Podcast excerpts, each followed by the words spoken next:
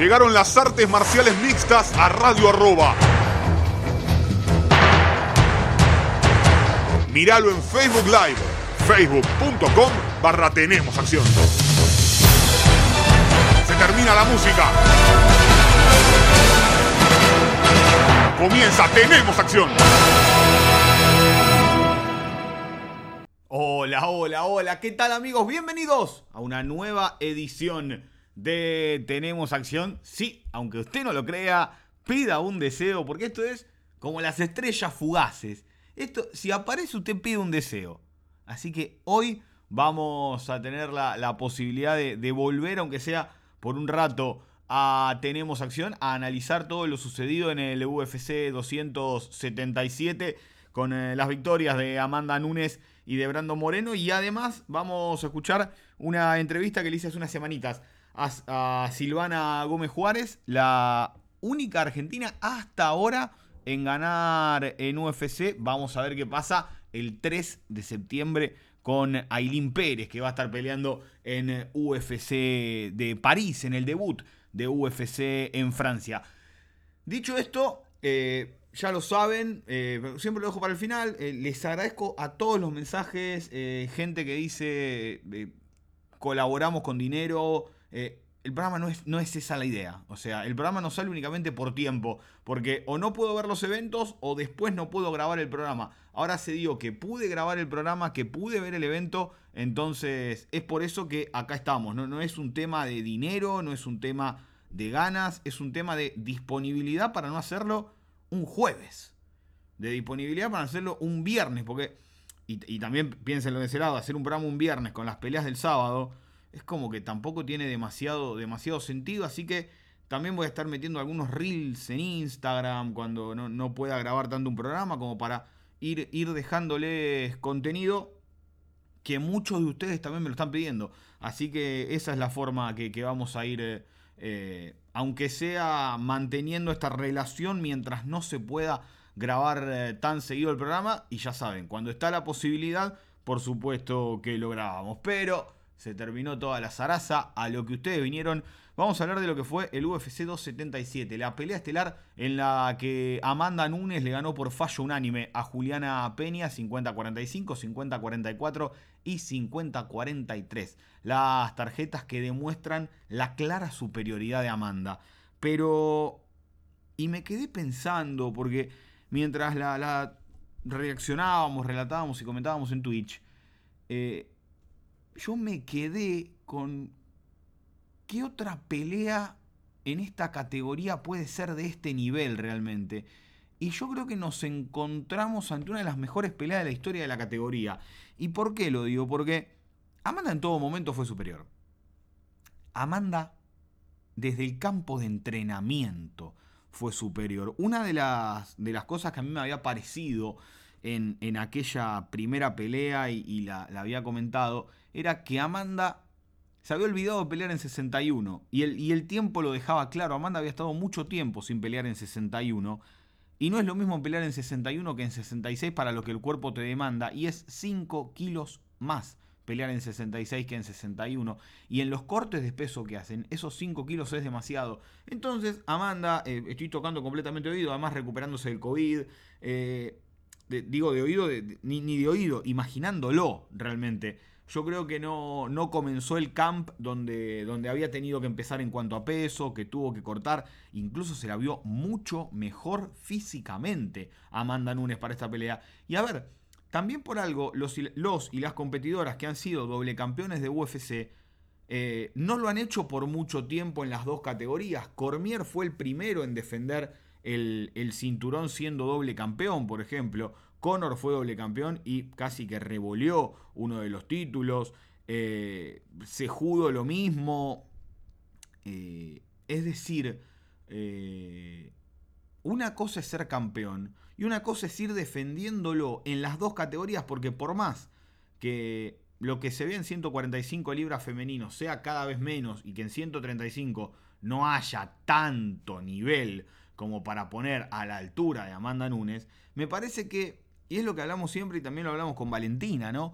Es el hecho de que ellas van a perder cuando no estén al 100%, cuando estén en una mala versión y su rival esté en una versión muy pero muy buena. Juliana Peña estuvo en una buena versión y Amanda Nunes no fue lo que acostumbraba. Entonces ya desde el campo de entrenamiento entró con otra mentalidad. Entró con la mentalidad de yo soy la mejor y yo le voy a ganar.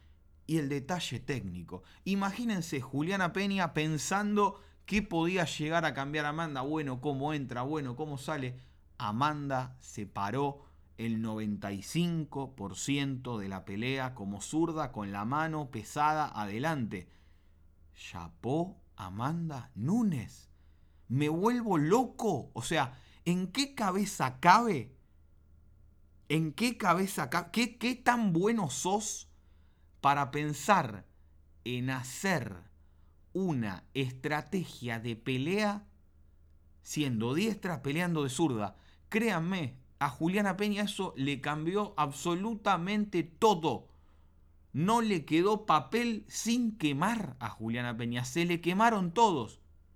El corazón de Juliana, el siempre buscar, porque buscó, buscó, buscó, buscó y siempre siguió buscando. Yo me quedo con eso. Sabiéndose inferior, desde el minuto uno se notó que era inferior Juliana Peña. Ella, con sus armas, lo intentó. Le pegó, la buscó finalizar, intentó terminar la pelea antes del límite. Siempre lo buscó. Y eso fue lo que hizo buena la pelea. Porque, a ver, en el segundo round se cayó tres veces Juliana Peña. Y Amanda demostró que le, que le respetaba el juego en el suelo. Se lo demostró, le respetaba el juego en el suelo cuando no iba a, seguir y terminar la pelea allí. Y cuando se fue quedando sin resistencia física, ahí fue cuando empezó a derribar. Y yo creo que cometió ciertos errores Amanda que con una Juliana más fresca, que por algo no lo hizo en el primero en el segundo, lo hizo en el tercero, el cuarto, en el quinto. Me parece que el error, si se puede considerar un error de, de Amanda en la pelea, fue derribar mucho contra la reja y con la guardia que tiene Peña, que es siempre muy activa, le das más oportunidades que derribándola en el centro del octágono. Me parece que ahí estaba una, una, de las claves de las cuales se podía llegar a agarrar, a agarrar Juliana Peña para conseguir algo y lo intentó. Lo intentó porque pocas lo intentan, pocas lo han intentado también. Y me parece que, que eso es para tener en cuenta. Me parece que, que esa es una de las claves. Bueno, estas son mis armas. Eh, yo lo voy a intentar con esto. Más que esto no puedo dar. Estoy dando mi máximo. Estoy aguantando una paliza por momentos. Estoy aguantando que me peguen por todos lados. Estoy aguantando que me intenten finalizar. Y yo cuando tengo mi chance, pego o busco finalizar. Volvemos a lo mismo. Estuvo cerca muchas veces Juliana. Pero siempre Amanda un pasito más adelante. Me parece que Amanda también recuperó algo de lo cual teníamos miedo que haya perdido es la motivación. Amanda salió con la sangre en el ojo a ser campeona, campeona de vuelta. Había defendido cinco veces el cinturón eh, de peso gallo, había defendido dos, el de 145 libras. Y esa pelea con Juliana Peña es la única que ella pierde por, con título en juego. Porque ganó tres peleas en peso pluma, contando cuando le ganó el título a Cyborg. Había ganado 6 de 7 en eh, peso gallo cuando ganó el título, más las cinco defensas, ¿no? Y ahora suma una victoria más en eh, peleas por, por cinturón. Creo que volvió a demostrar que, ok, listo, pude tener una mala noche, se aprovechó, Juliana Peña me ganó. Una mala noche que también pudo haber tenido Valentina con Tayla Santos y a pesar de eso, Valentina sacó la pelea. Valentina terminó sacando la pelea, pero no tuvo la brillantez táctica en esa pelea valentina que hoy tuvo en la revancha el equipo de Amanda. a ver, no sé si habrá sido Amanda, si habrá sido idea del equipo, si habrá sido de Nina, de quién, pero cambiar la guardia para una pelea por el título es muchísimo. Es demasiado. Es, y, yo lo ponía para, los que miran fútbol, es el día que Barcelona le jugó la final del Mundial de Clubes al Santos sin delanteros. Porque no sabe. a quién marco decían los, defensores del Santos? Acá es lo mismo. ¿De dónde vienen las manos? O sea, ¿quién, ¿quién, me está pegando? Imagínense que Rafa Nadal va a jugar una final de Gran Slam y la agarra con la derecha en lugar de con la zurda. O Federer la agarraba con la izquierda en lugar de con la derecha. Eso hizo Amanda Nunes. Y cuando generó la diferencia y sabía que su físico iba a empezar a pasarle factura, porque Amanda, también otro detalle, es enorme, ponía para abajo, controlaba en el suelo, pasaba algún que otro sofocón, pero siempre en, en, en, búsqueda de terminar la pelea o de ser claramente superior, que fue lo que realmente demostró Amanda. Y las tarjetas lo demuestran. Viendo el segundo round tranquilamente puede ser 18. Yo no creo que haya habido 2-18. Me parece que el 50-45, 50-44, 50-43. El 50-44, yo la di 50-45 la primera vez que la vi. Pero después viendo la vuelta, nada, es un 50-44. Eh, está, reaccionando, mirando acá, ya, ya saben que, que se complica para, para, hacer eso. Pero la verdad que yo me saco, me saco el sombrero con lo que fue e, esa idea del equipo. Y, la, y cómo la, la termina sacando Amanda. ok, listo te estás enfrentando con... Que yo, cuando empiezo a ver la pelea, digo, che, para, ¿es zurda Amanda? Y yo nunca presté atención. Porque yo hay veces que me olvido si son zurdos o diestros los peleadores. Pero cuando... A ver, tiene 27 peleas profesionales, he visto 24 de Amanda. Y ya a uno le queda cómo se para el competidor. Y Amanda no era zurda. Tanto que fui a. No, es derecha, es diestra. Y se paró al revés y con la mano de adelante le hizo un despelote. ¿Por qué? Porque Juliana le ganó mucho al tiro de jab. Amanda en la primera. Tiraba en las dos el jab, sacaba bien la cabeza de la línea de golpeo Peña y pegaba. Sacaba la cabeza y pegaba. Entonces, ¿qué hace Amanda con esto? Que es, cuando sacaba Peña a la izquierda, Amanda, que tiene la mano más pesada adelante, que es la derecha, no metía jab, la metía en forma de cross.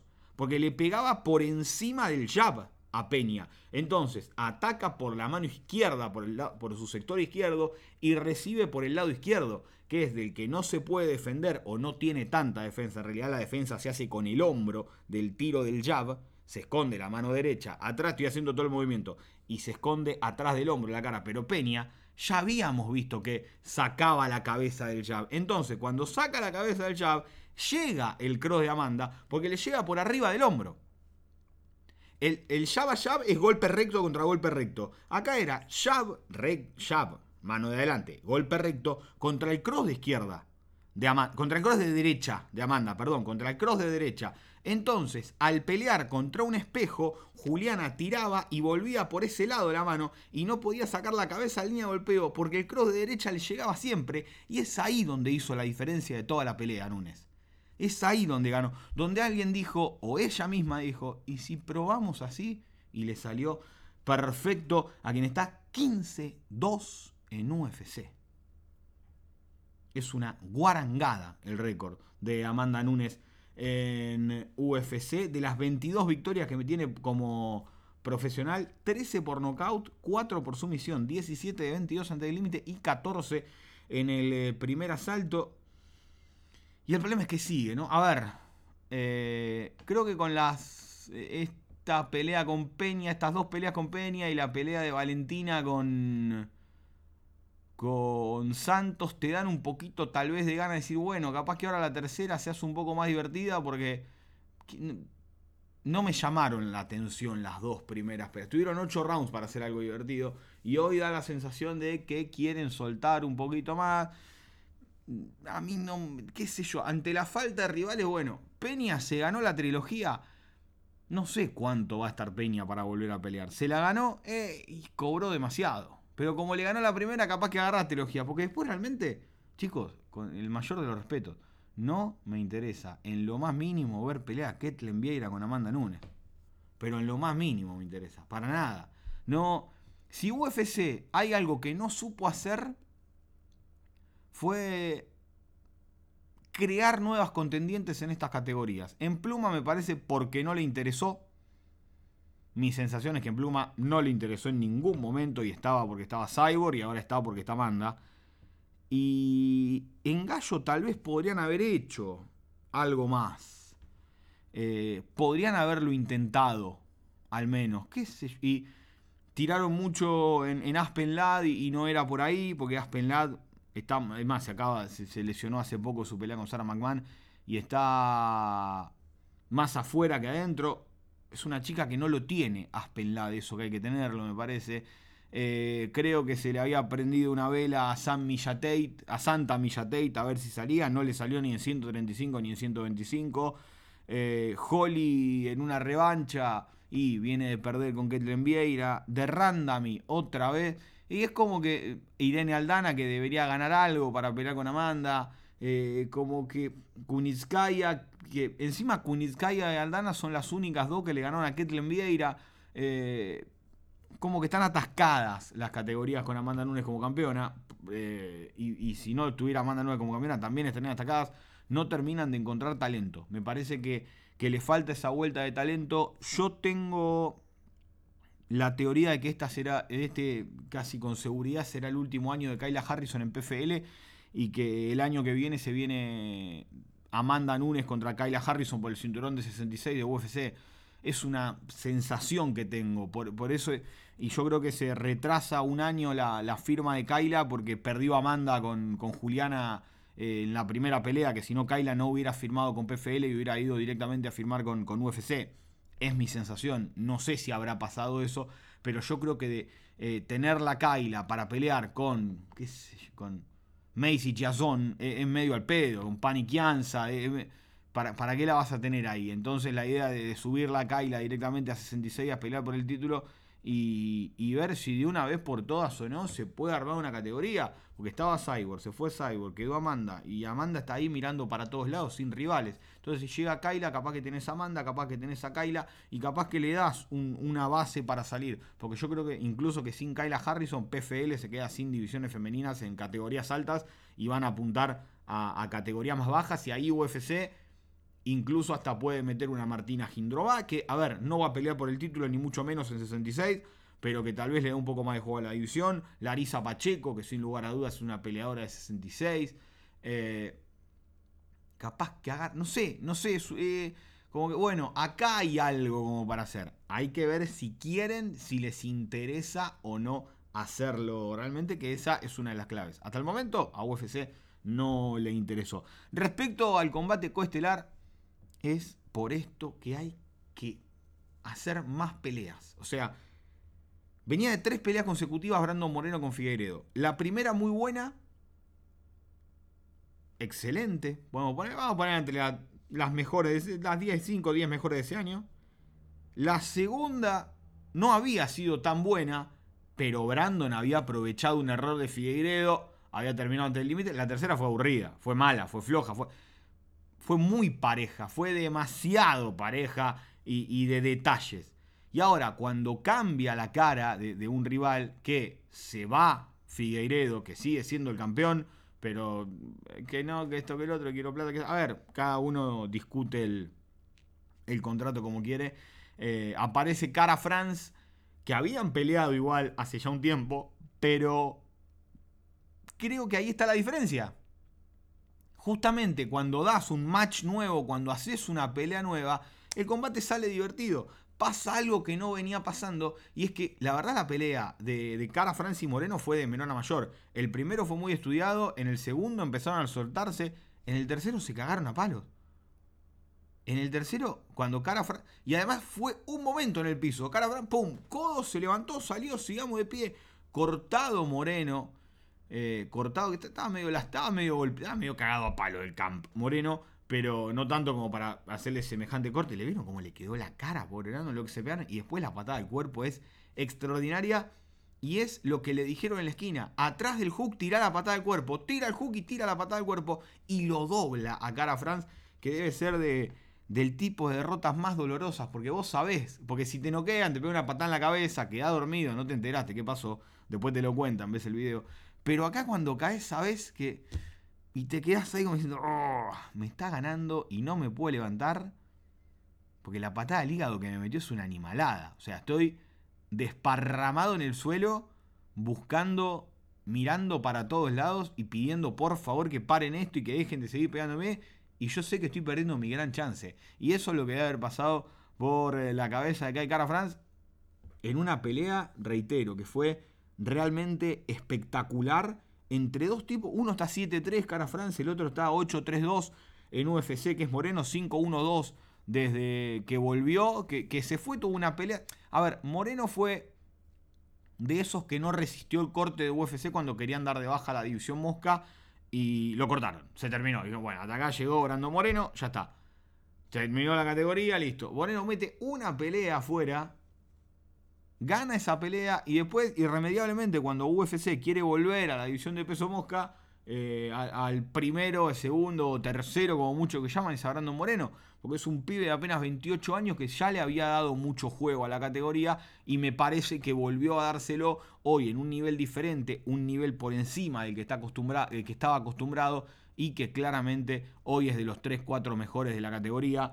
Eh, con Figueredo, con Cara Franz, con Royal, con Pantoya. Ya vamos a hablar de Pantoya y de, las no chances que está teniendo el pobre Pantoya. Y Cara Franz del otro lado, perdió una pelea. Eh, tiene mucho por dar, es la segunda derrota que tiene con, con Brandon Moreno, la otra había sido con, con Askar Askarov, que tal vez es el peso mosca más aburrido de todos, del que menos se habla, que tiene una sola derrota y que me parece que pronto se va a meter nuevamente ahí en, en la discusión por el eh, cinturón. ¿Qué sigue para cada uno? La cuarta pelea entre Moreno y Figueiredo, mal que me pese, me parece que está a la vuelta de la esquina, a no ser que Figueiredo decida subir de categoría, cosa que a mí no me disgustaría para nada. ¿Te imaginas un Figueiredo Peter Yan, por ejemplo? Yo me vuelvo loco. O sea, eh, ganaría mucho, me parece, Figueiredo. Y, te hablo de Peter Yan, que es un tipo que me parece chiquitito, que no me parece tan grande el lado de Figueiredo.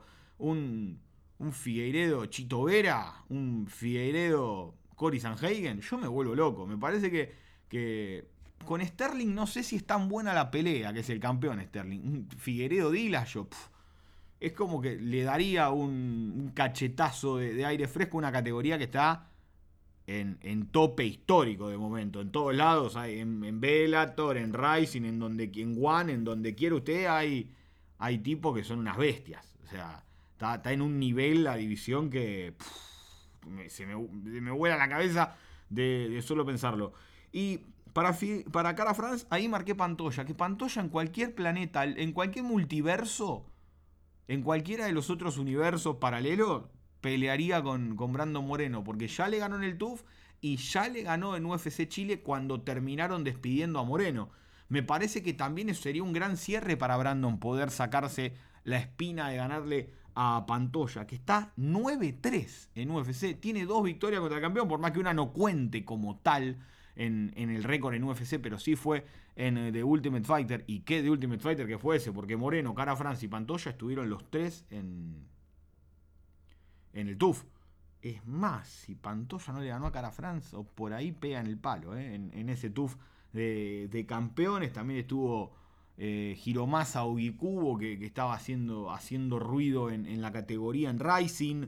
Eh, qué, qué ese, qué, bien que envejeció ese, ese de Ultimate Fighter de, todos los campeones de diferentes, de diferentes empresas por la chance de pelear con, con Dimitru Johnson. Pero la verdad que, a ver, es tan buena la categoría, pero todavía está corta de, peleadores. Me parece que si se van agregando un poquito de peleadores más.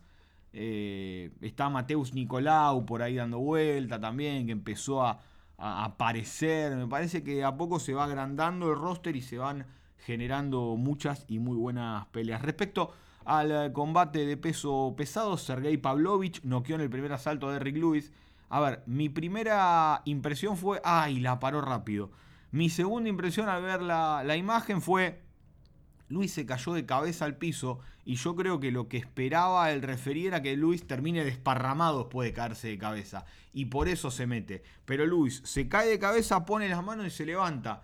Eh, muchos dicen que la paró rápido, a mí me da la sensación de que termina siendo correcto el eh, trabajo del referí porque entiendo que Luis sea un león herido y que te mete un tortazo, etc.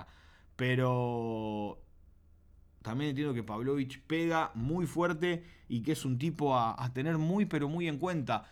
Eh, tuvo un pésimo debut en UFC. El, cambio físico de Pavlovich, que, que, se entienda a lo que me refiero por el cambio físico de Pavlovich, de pelear en Rusia a pelear en UFC fue muy grande.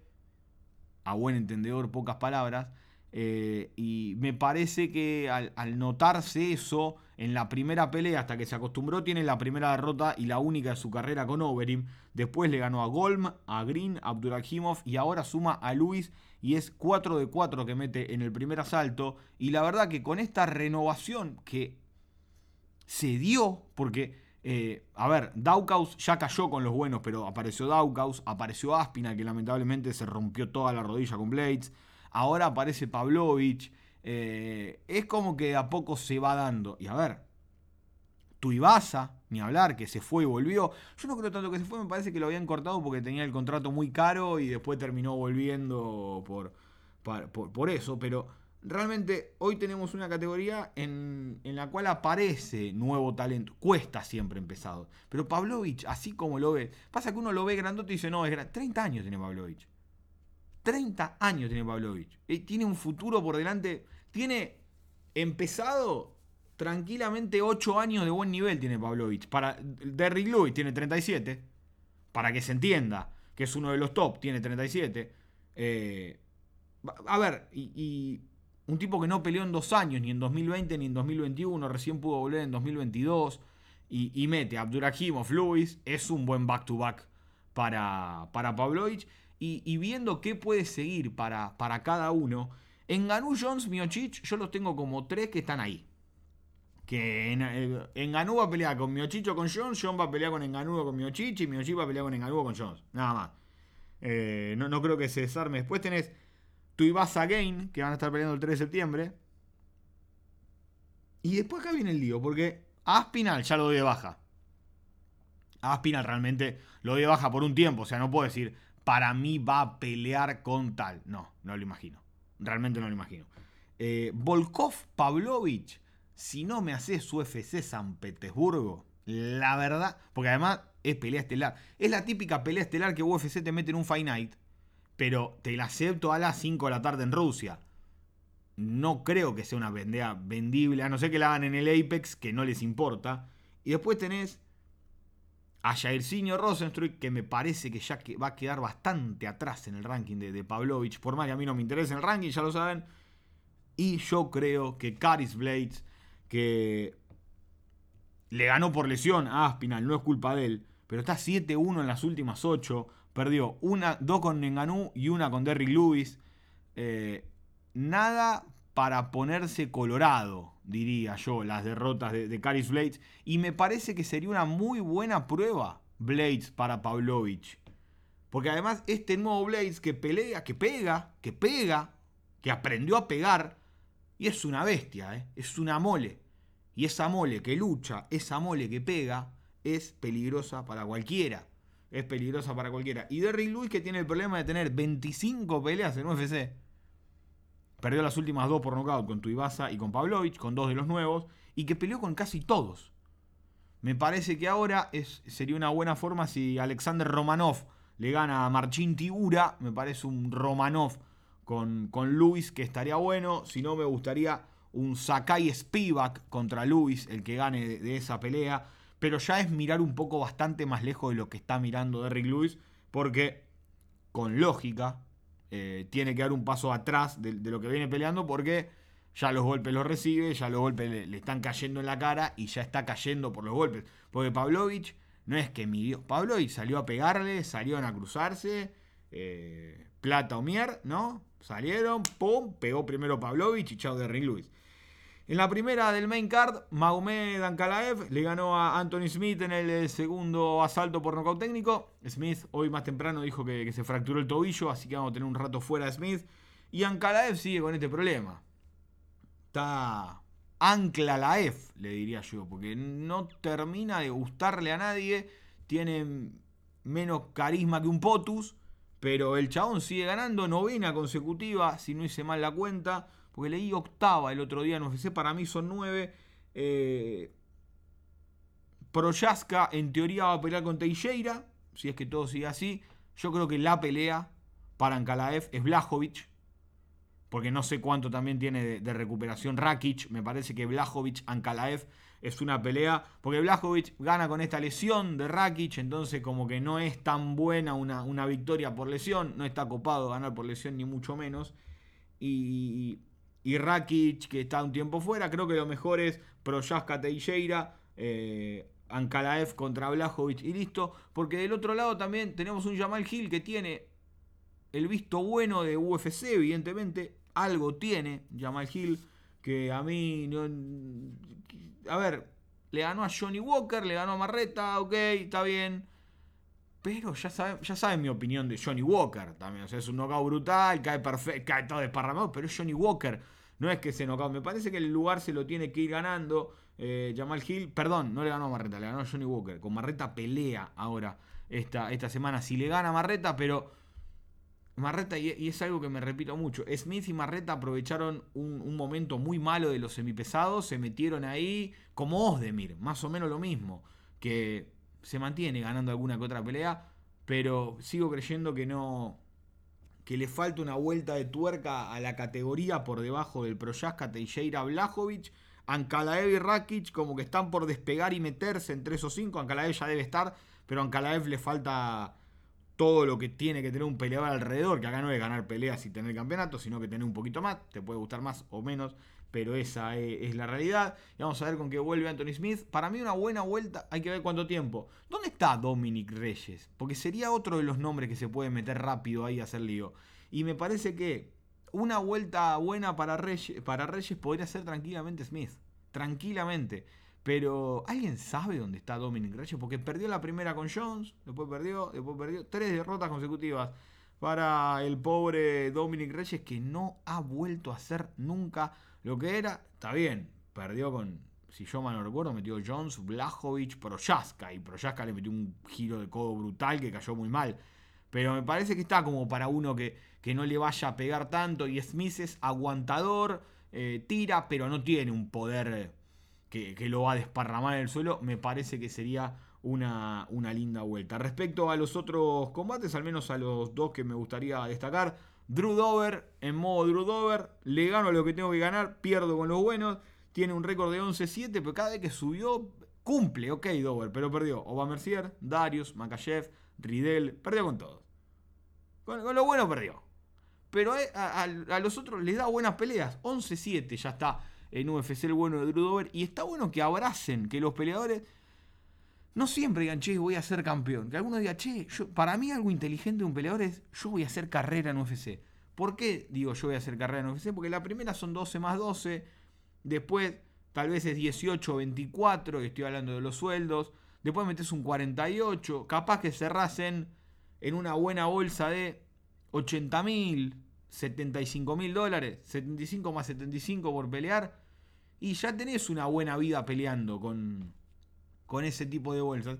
Y, es una, y son bolsas que te que, que ganás justamente ganando estas peleas cuando subís, ok, tenés más, querés ganar arriba de 100, bueno, ganás a los buenos. Vos perdés con los buenos, pero te abrazás a estos 60, 40, 75, esas bolsas del montón, las que están ahí,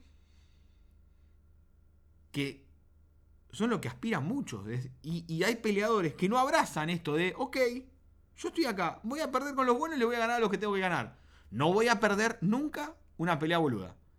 A ver, Dover, Dover las ha perdido en un momento de, su carrera. Pero cuando vos te das cuenta, ok, y no está mal, che, yo no soy top 10 en esto, yo soy top 30. Cuando me dan una chance, capaz que le emboco si lo engancho en un mal día, si estamos luego en un buen día pierdo. Pero eso está bueno saberlo también. Me parece que está bueno saberlo y abrazar el personaje ok, voy a ganar dos, voy a perder una y voy a poder tener una carrera y voy a tener una vida feliz peleando en UFC. Porque si sigo ganando no me van a echar. No tengo que hacer, no me tengo que poner, eh, eh, no me van a echar porque no soy un gasto tampoco. No es que estoy cobrando 500 mil dólares por pelea y no peleo con nadie. Entonces me parece que abrazar ese personaje está, está más que bien y nada, más de este lado del mundo. Más de este lado del mundo que metes 10 peleas en UFC y te... ¡Epa! Multimillonario. Casi que sí. Y respecto a Michael Morales, el peleador ecuatoriano, le ganó nocaut técnico en el tercero a Adam Fugit. Esperaba mucho menos de Fugit. Mucho menos de Fugit. Yo creí que le iba a pasar por arriba a Morales. Eh, en cuanto a nivel de, rivales, Trevin Giles era mucho mejor que, mucho más, que Fugit, de la primera a la segunda victoria, pero bueno, se cayó, si yo mal no recuerdo, de Ramiz Braimaj el eh, peleador seleccionado para Michael Morales, el chico de pasaje de Ecuador. Nada, otro más que tiene vida útil, pero de acá a 15 años, físico privilegiado, tremendo nivel, es muy bueno. Ya digo, y, me repito en el comentario, esperaba que la saque más fácil, tenía la sensación de que iba a sacar más fácil. Está 14-0, 11 por nocaut, una por sumisión, 7 en el primero, o sea, 12 de 14 antes del límite. Y ahora me gustaría que prueben un poquito. A ver, ok, ya ganaste las dos, sabemos que tenés condiciones. Nicolas Dalby, Kurt McGee o Kaylin Williams. Tres estilos bastante diferentes los que les presento. Eh, Kurt McGee claramente el más duro de ellos, pero me parece el más ganable también para Morales, por, su estilo, pero estos peleadores que te saben ensuciar las peleas, me parece que, sería una buena vuelta para, Morales, un Kurt McGee, de imponerle condiciones a McGee. Nicolas Dalby es un tipo que te va a llevar a la guerra. Podés ganar y podés perder, pero sabes que vas a tener una guerra importante. Y del otro lado tenés a Keyos Williams, a Kaylin Williams, que es un pegador de aquellos, que es un tipo que si puede te va a dejar mirando lucecitas de colores en el aire, pero que también tiene todo el humo alrededor. No, Williams noqueador, pero que Morales tranquilamente le mete dos caderazos, lo deja en el suelo y se le planta en el palo y palo y le gana. Eh, vamos a ver, vamos a ver qué es lo que termina, pero viene, viene, viene con hype y bien respetado y bien creado, me parece, Michael eh, Morales. Eso es lo, que quería destacar. Bueno, como si fuera poco, ¿no? 35 minutos de podcast van, así que está bastante bien lo que quería destacar de la cartelera. Hacemos una pausa y continuamos con eh, Tenemos Acción, que tenemos el mano a mano con la malvada, con la tucumana Silvana Gómez Juárez. Dale. Continuamos con eh, Tenemos Acción y ahora tenemos a la invitada que prometí en el eh, primer bloque. Me refiero a la primera argentina que ganó una pelea en UFC, Silvana Gómez Juárez. ¿Cómo estás, Sil? Buenas tardes. Hola, Emi, muy contenta de, poder charlar con vos y de estar en tu programa. Y nada, yo estoy feliz, muy feliz por la presentación y porque así se logró todo, ¿no? Contame cómo fue ese momento, porque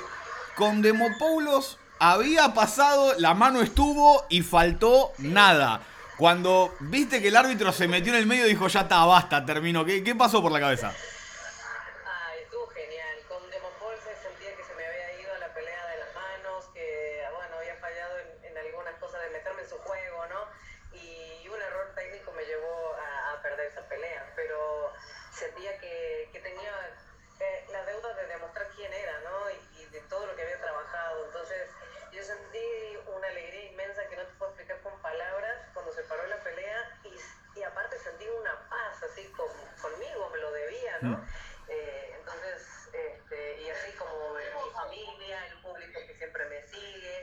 Entonces era, era algo que realmente me lo debía y esa felicidad no te la puedo explicar con palabras realmente. Es una cosa que quería llorar, gritar, no sabía qué hacer al mismo tiempo, todo al mismo tiempo. Y además, al mismo momento que llegaba el mensaje que le pediste el bono a Dana White y el, y el jefe a los tres minutos ya estaba publicando en todos lados que lo tenía.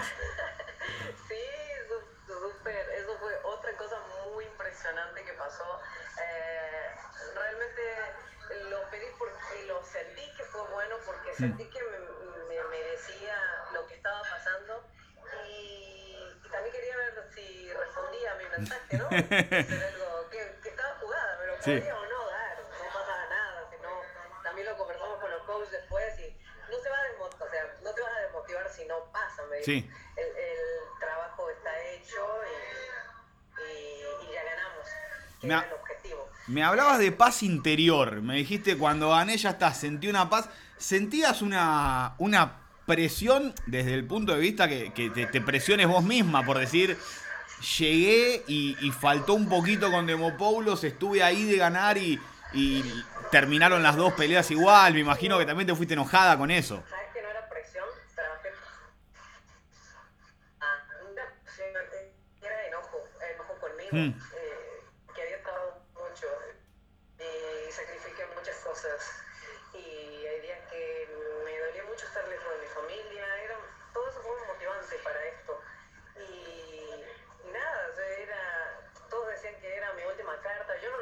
Así, realmente yo adentro y creo en mi trabajo, no lo sentía que era mi última carta, no estaba presionada para nada. Eh, solo sentía que quería demostrar todo lo que, todo lo que he trabajado, ¿no? Y, que, tengo, que tengo demasiado talento para demostrar y, para estar en un top 15, para llegar a, a un top 10. Yo realmente trabajo muy duro aquí y sacrifico muchas cosas, entonces era eso, era conmigo la cosa. ¿Por qué decidiste irte, irte para allá, para México? Ah, resultó que eh, no, no es, re- realmente en el 2000, cuando primero con Lipsky y pierdo, Sí. sentí que necesitaba evolucionar, ¿no? Algo necesita evolucionar mi juego. ah, también necesitaba saber si realmente pertenecía a la 125 y era un- eh, necesitaba esa transición y, y no la estaba consiguiendo en Argentina. Luego muchas opciones dentro del país Sí. pero realmente eh, cuando Marce, cuando me conecté con Marce, ahí hubo como un contacto, me dijo, tenés que venir acá, tenés- aquí hay oportunidades. eh, entonces dije, no, no lo dudé en un segundo. Hablé con Raúl y, y Raúl me dio el ok. Y cuando llegué aquí empezó a cambiar mi vida profesional, ¿no? Sí, sí, sí, obvio. Eh, por- hablabas de, de esa pelea con Lipski, que, que en su momento era la reina de Polonia, que no se cansaba de noquear gente. Estuviste cerca, hiciste un peleón. Poca gente también sabe de ese peleón que hiciste con Poliana Botelho en, Brasil, después de, de- de un GP, finalizando a Mayerlin Rivas, si no me acuerdo, que ahora es campeona del mundo de boxeo. Eh, fue un camino muy largo para, para llegar a donde estás. ¿Te, te animás a disfrutarlo? ¿Lo, lo estás pudiendo disfrutar?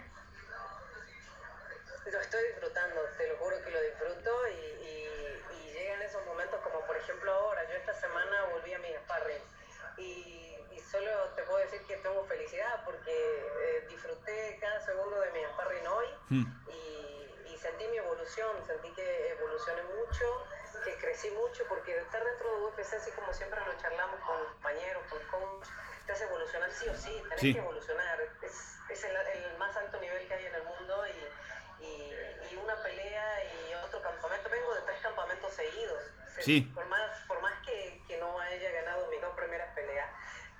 la evolución que tuve para, esta, para este campamento fue el trabajo que hice hace dos campamentos atrás. Entonces, no, yo estoy súper feliz con, con todo el resultado. ¿Y cómo ves la, esta, justamente esta evolución de la que me hablas? ¿Qué, qué crees que fue lo que mejoraste en, en los últimos 6, 8 meses? Que decís, en esto sí, antes no podía hacerlo y ahora la, la evolución que encuentro es tremenda. En todo, yo te puedo decir que en- hasta mi tranquilidad de subir a la jaula, hasta la tranquilidad de estar dentro de UFC, que, que es tan grande que, no sé, te pone muchos sentimientos, ¿no? Sí. Ah, es algo que siempre lo soñaste y estar dentro y pertenecer, ser parte, eh, es algo inexplicable para un peleador. Entonces, eh, y en mi parte técnica, todo lo que yo vine aprendiendo durante todo este tiempo, ahora lo puedo hacer. Sí. Antes lo, lo aprendía y lo practicaba por inercia, ahora lo entiendo y lo puedo hacer. Hmm. Entonces, eh, todo eso que fui aprendiendo acá, más lo que tenía, el volver a mis principios, a mi estilo, ayudó a que una todas las piezas. Me hablabas de, de tranquilidad, que, de, de sentirte parte. Vos ibas a pelear en el Contender Series, de repente se cayó una pelea, revoleó va, revoleó viene, viene Silván y pelea en UFC fue. Eh, eso que haya sido tan rápido, porque vos venías lista, para, era otro tipo de pelea, por supuesto, no, Sí. no tenía el wrestling de, de Lupita ni mucho menos, Sí, sí. pero te soltó eso decir, eh, en cuatro días peleó en UFC y iba a pelear en Contender Series. No me tengo que ganar el lugar, ya me lo gané. Sí, fue algo genial. eh, estuvo bien intenso, bien larguísimo ese campamento y me preparé como 12 semanas, creo que fue. Fue larguísimo, ¿no? ya quería pelear, por favor, ya no quiero entrenar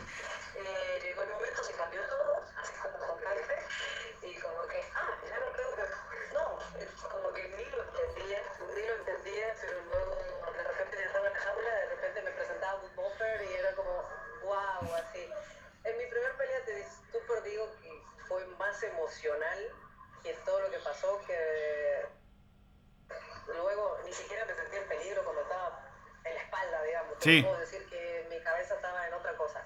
Pero eh, luego la segunda pelea fue muchísimo mejor, mi, mi, cabeza estaba más ordenada, disfruté mucho lo que era con público, eh, estar peleando la, la misma cartelera de Brandon, fue algo realmente muy bueno y que sentía que esa era mi pelea y yo misma ahí cometí un error, ¿no? Pero, este, nada, no sé, lo que me hizo evolucionar esas dos peleas, que no, no, si no hubiese pasado eso, no hubiese sido la Silvana que soy ahora. Sí. ¿Crees que.? eh, a ver, me acuerdo que, que había estado la chance de, de pelear en el Contender Series antes, pre- o sea, en un par de temporadas anteriores, que era con Antonina, si, si mal no recuerdo, con Sí. Antonina Shevchenko. Sí, sí. te lesionaste, no se pudo dar la pelea. ¿En algún momento dijiste, ya está, basta, esto no es para mí? O, o di- o dijiste, no, yo me quedo acá y acá sé que me lo voy a ganar. Así fue, Dios mío. Eh, soy difícil para decir no. Creo que una de las cosas que me dieron eh, el éxito en, mi, carrera deportiva, no solo en MMA, sino en todo lo que me propuse hacer, fue eso, ¿no? No me rindo, no, ah, no me doy por vencida entre los obstáculos. Yo sé que algunas veces cuesta mucho, pero sí estoy dispuesta a pagar el precio. ¿Sos consciente? O sea, ¿sos consciente de que de acá a 20, 30, 40 años, cuando haya chicas argentinas peleando en UFC, ah, pero yo fui la primera?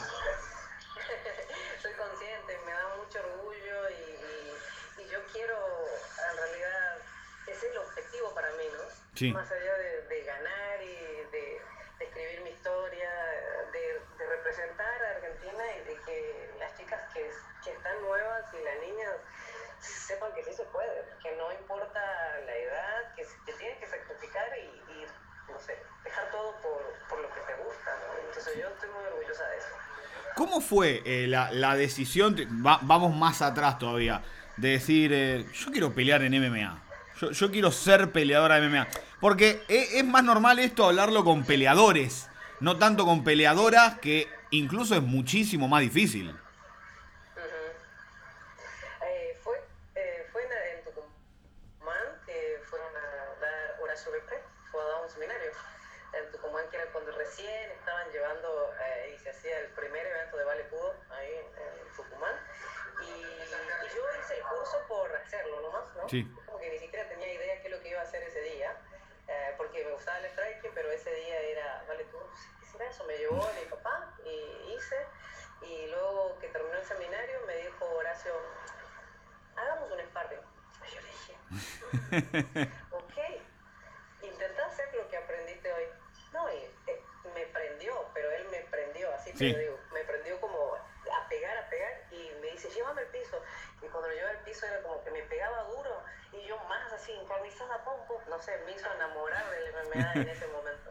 Y dije, esto es para mí, esto es lo que quiero hacer, y siempre le recuerdo, ¿no? Ahora me mandó un mensaje también, y le digo, gracias a vos estoy aquí peleando en MMA, le digo, pero me hiciste enamorar de esto. Y ya.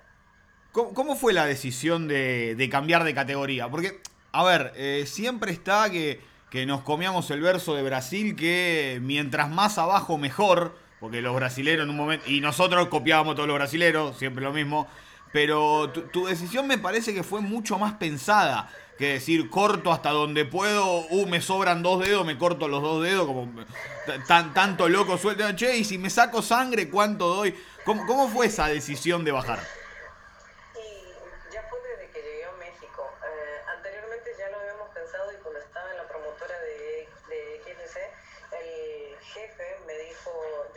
1915 dominaría la división, sí. ya en XFC. Pero ya era, no sé, me costaba mucho dar 125 en esa época, yo realmente lo sufría. Y, y, ya dije, no, ok, prefiero ponerme bien fuerte y quedarme en 125 y hacer lo que pueda hasta 125 y luego ver si se puede cambiar de división. Cuando llegué acá, Raúl me dijo, ah, a ver, ¿cuánto medí? ¿Cuánto pesaba? No, las medidas, fue, como, las medidas son de 115. Sí. Ah, proceso para poder dar 115. Te digo que el primer 115 que di fue tremendo, me costó cuatro semanas durísimas para poder dar el peso. Ahora ya mi cuerpo está adaptado con nuevo nutriólogo y ya las cosas mejor y ahora sí, se llega bien. Sí, por, por eso también podés pelear, podés pelear seguido, no es un corte tan drástico, porque si fuera drástico, dos veces y chao, sí. Respecto a, a tu adaptación en México, eh, ¿te ayudó que haya tantos chicos argentinos también ahí entrenando? Sí, claro, y lo que más me ayudó fue que este, hay muchos de 125 y, y 135 Sí. para trabajar, ¿no? Hay, el equipo está bien fuerte en, en esa división y, y luego mujeres, mujeres que no es tan común hacer sparring y tener cuatro sparring mujeres que realmente ah, cuando haces con los varones ellos no te pueden medir porque no sabes hasta qué grado ellos se miden con vos, ¿no? Sí, Pero cuando haces con mujeres, eh, ya sabes que al 100%. Entonces, sí o sí tener una exigencia y hacer cinco rounds con mujeres que estén a tu nivel está bien duro y te hace evolucionar sí o sí. ¿Qué, ahora que, que va a debutar Aileen de acá, de acá un par de meses, en septiembre, eh, ¿hablaste con ella? ¿La conoces? Eh, ¿Cambiaron algún mensajito por ahí? Sí, Aileen viene del Chamba también y tuvimos varios sudamericanos este, compartiendo ¿no? en la selección argentina.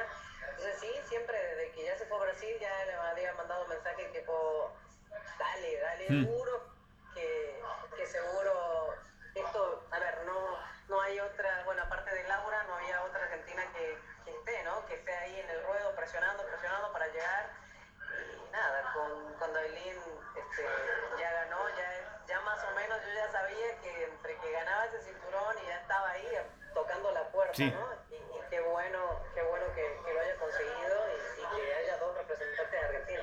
Sí estamos en contacto. ¿Cómo es el, el MMA de Argentina, pero el, el MMA femenino? Por ahí, no sé, se me ocurre Brenda Gotig, lo nombrabas a, a Laura Balín también, que, bueno, van a estar peleando en, en agosto el título de, de Invictus entre ellas. Está queriendo aparecer Sofía Montenegro. Eh, ¿Crees que hay, que, hay, que hay buen talento? Y viene mi, mi alumna Fátima Juárez también. Fátima también, listo. La, la final del camp a full ahí. No sabía que era alumna tuya, mirá, no sabía que era alumna tuya. A Fati la tengo desde los 14 años entrenando conmigo, nada más que ya que, que me vine para acá la dejé con, con mi hermano y, Sí. y mis papás que, que siguen su, su carrera y, y ahí va en evolución. Este, es un muy buen prospecto, es, eh, nada más que ella está peleando en una división arriba, ahora ella es 105, es 48 kilos. Claro, no hay, Este, claro. sí. Pero entonces ahí que se foguee con lo que hay, dije hay que ganar experiencia y, y luego de eso empezar a- al exterior, ¿no? Y Mm. empezar a saltar. Yo creo que el MMA femenino está evolucionando un montón en Argentina. Este, se ven así como, como Fati y todos los que nombramos buenos prospectos.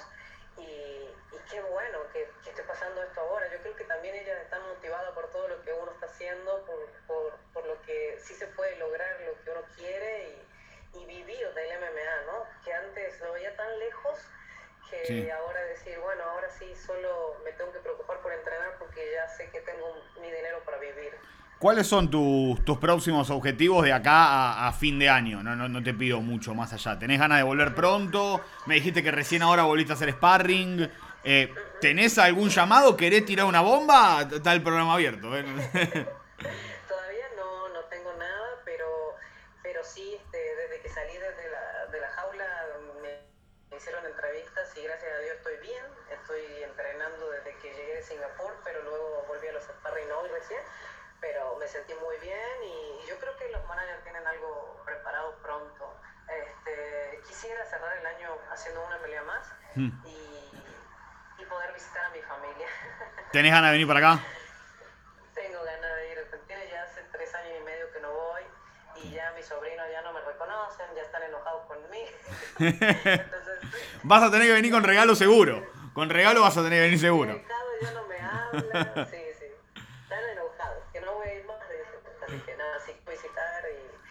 hacer bien también estar un rato con la familia. Y recargar energía, me imagino.